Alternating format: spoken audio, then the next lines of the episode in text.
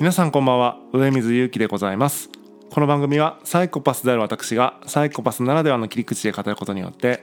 感情豊かな皆さんにとって斜め上の視点に触れたりサイコパスについての理解を深めるきっかけになることを目的としています。ぜひ最後までお付き合いください。今日はセレンディピティについてお話ししたいと思っています。セレンディピティっていう言葉はですね、えーまあ、イギリスのあの小説家の方がですね、えーまあ、友人にこう手紙を送ったとその中に、えーまあ、セレンディップの3人の王子っていう、まあ、こう童話の、えー、がねこう紹介されてるんですけどもそそれがまあ起源とされてるんですね。でまあそれまあスリランカのなんかその王子がね、えー、偶然こうなんでしょう幸運を発見していくみたいな、えー、そういう偶然の発見とか、えー、何でしょう素敵な偶然の出会いとかそういうものをねセレンディピティで言ったりしますね、まあ、要は偶然をきっかけに、えー、幸運をつかみ取るみたいな意味ですね。はい。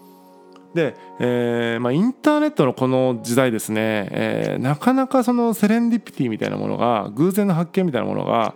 起こりづらいなというふうに思っているんです。で特にこの外出自粛をしていた期間っていうのはそれこそ家にこもってインターネットばっかりやってましたから広い意味でね、えーまあ、インターネットでつながった何か調べたり、えー、コンテンツもインターネット経由で見たりってことでどうしても自分が見たいものの範疇に収まっているなと思うんです。えー、見たくないものを検索しようと思っても何でしょう自分が見たくないと思っているとして概念として浮かんでくるものを言語化したものだったりするわけですからなかなかこうその結局やっぱ予想の範囲内になっちゃうし見たくないと思っているものを見たところでそれって別に偶然でも何でもないですね見たくないという必然なので、え全然偶然でも何でもないですからこう偶然何かの情報に触れるっていうのは結構難しいんですねインターネットでは。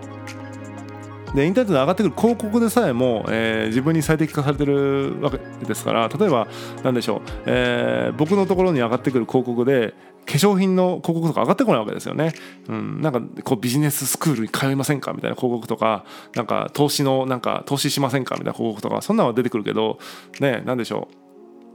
こう包協手術とかねそんなの出てこないですよね。はい。まあそんな感じでとにかく自分に最適化された世界とか自分の興味関心の中に閉じてしまうのがインターネットの、まあ、ある意味良さでもありある意味怖さだなというふうに思っています。とにかくセレンディピティが起こりにくいと。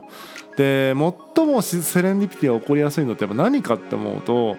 この外を歩くというかいわゆるその不確実性の塊じゃないですかやっぱ外っていうのはみんながいろんな人が歩いてたり車が走ってたり、えー、動物がいて、えー、自然があってみたいな中で、えーまあ、人工物があってとかいう中でもうその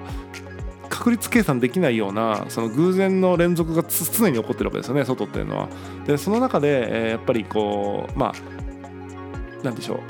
洞察力というかそのピンとこうねキャッチできる、えー、意識があれば、まあ、そういう偶然なものにも出会いやすいんだろうなと思います。まずその刺激自体が環境自体が、えー、そう起こりやすい環境っていうのは、まあ、とても大事だなと思うんですね。やっぱりインターネットを見ながらパソコンを見ながらセレンディピティ起こるっていうのはよっぽどの洞察力とかよっぽどのねその着眼点がないとむずいなと思っている。で久しぶりにね、あのー、いつだったかな？5月の後半ぐらいに久しぶりに、えー、まあ買い物以外でそのスーパーとかコンビニに行く以外でですね、えー、外出したんですね。で、まあ、警護公園っていう公園があの福岡の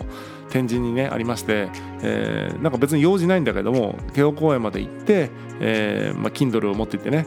慶応公園で、えー、読書をするというのをやった日がありました。すごく天気が良かったんで,、えー、でそしたらね、あのー、隣にまあ、大学生か高校生かちょっと分かんないけどそれぐらいの男女が座ってきたんですね、まあ、結構長横長いベンチだったんでいっぱいいろんな人が座れるベンチで、まあ、僕のちょっと横にそういったカップルっぽいというか男女が座りましたと。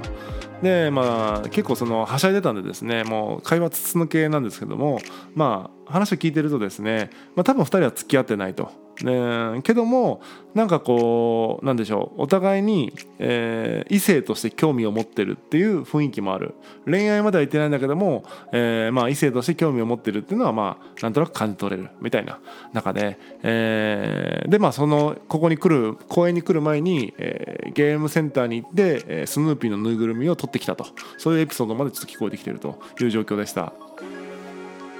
でまあなんだかんだですねその2人がこう何？じゃれ合ってるというか言葉でじゃれ合ってるわけですよね。なんかちょっとなんかいじり合うというか。でだんだんちょっとエスカレートしてきてその男子がですね、えー、こうちょっとからかうわけですね。このスヌーピーのぬいぐるみでキャッチボールしようよみたいなこと言うわけですよね。でまあ女子はまあその女子側はまあそれ嫌だと、えーまあ、やめてくれよと、えー、まあちょっとそのなんか、まあ、じゃれ合いですよね。うんスヌーピーを投げたら嫌がるってことを分かっていて、えー、スヌーピーでキャッチボールしようよと。男は提案し、えー、女の子はまあ嫌だと。別に怒ってるわけじゃなくてねちょっとなんかこうあのからかわないでくれというようなちょっとこうね男女の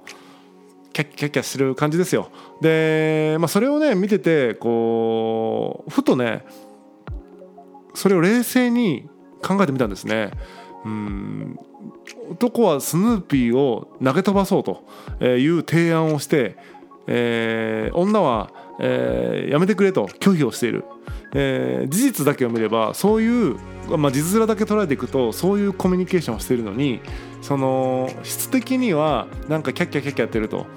つまり言葉の意味でやり取りしてるんじゃなくてこう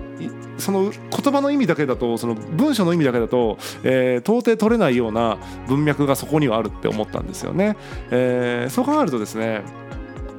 むちゃくちゃ高度なことをしてるなっていうふうに感じたわけです。でまあいわゆるあの当然ですけどその公園でねいきなりその付き合ってもない男女で、まあ、ちょっと興味があるからってところでねそんななんか性的なことができるわけじゃないと思うんですよねそのなかなか。でじゃあ手をつなぐとかいうのもなかなかちょっと、えー、いう関係性でもないっていう直接的なそういうことができないがゆえにぬいぐるみを投げ飛ばすとかぬいぐるみを介在させてなんかこうぬいぐるみの取り合いみたいな形でこうスキンシップを図るみたいなめちゃくちゃ高度なことしてるなと思ったわけですよ。えー、本当は手をつなぎたい本当はキスしたいとか本当は抱きしめたいとかあるのかもしれないけどもそんな直接的ではない、えー、なんかスヌーピーというぬいぐるみを介在させて、えー、かなりねこうあの 間接的にこうスキンシップを図っていくとこれはねむちゃくちゃ難しいことをやってるなと思ったんですね。でこれがまさに私のですねその偶然、えー、慶応公園に、えーまあ、天気が良くてただただちょっとまあ、久しぶりに外歩いてね日光浴びて本でも読もうと思って行ってたまたまそこの、えー、座席というかベンチに座ってそしたらたまたまそのに来た人がいてそれを観察してるとたまたまあ人間の言語活動ってむちゃくちゃ高度だなみたいなことに気づくみたいな感じでこれはですね発見しようと思って発見できることではないんですよね。本当偶然の産物というかこれをインターネットで発見しようと思うとなかなか難しいなとやっぱ思っていて多分その男女そその時出会った出会ったというか勝手に僕は観察してたんですけどもそういう男女みたいな方に出会う機会ってないですからたまたまその時その時間その公園のそのところに座ったしかもお互いだからこそ見れたものでそのたまたま見れたことからたまたま自分の精神状態とか意識状態がたまたまそれを発見できるといういろんな偶然が重なって、えー、まあ、人間の高度な言語活動に気づくことができたとこれはですねもうセレンディピティが何者でもないなというふうに思うわけです。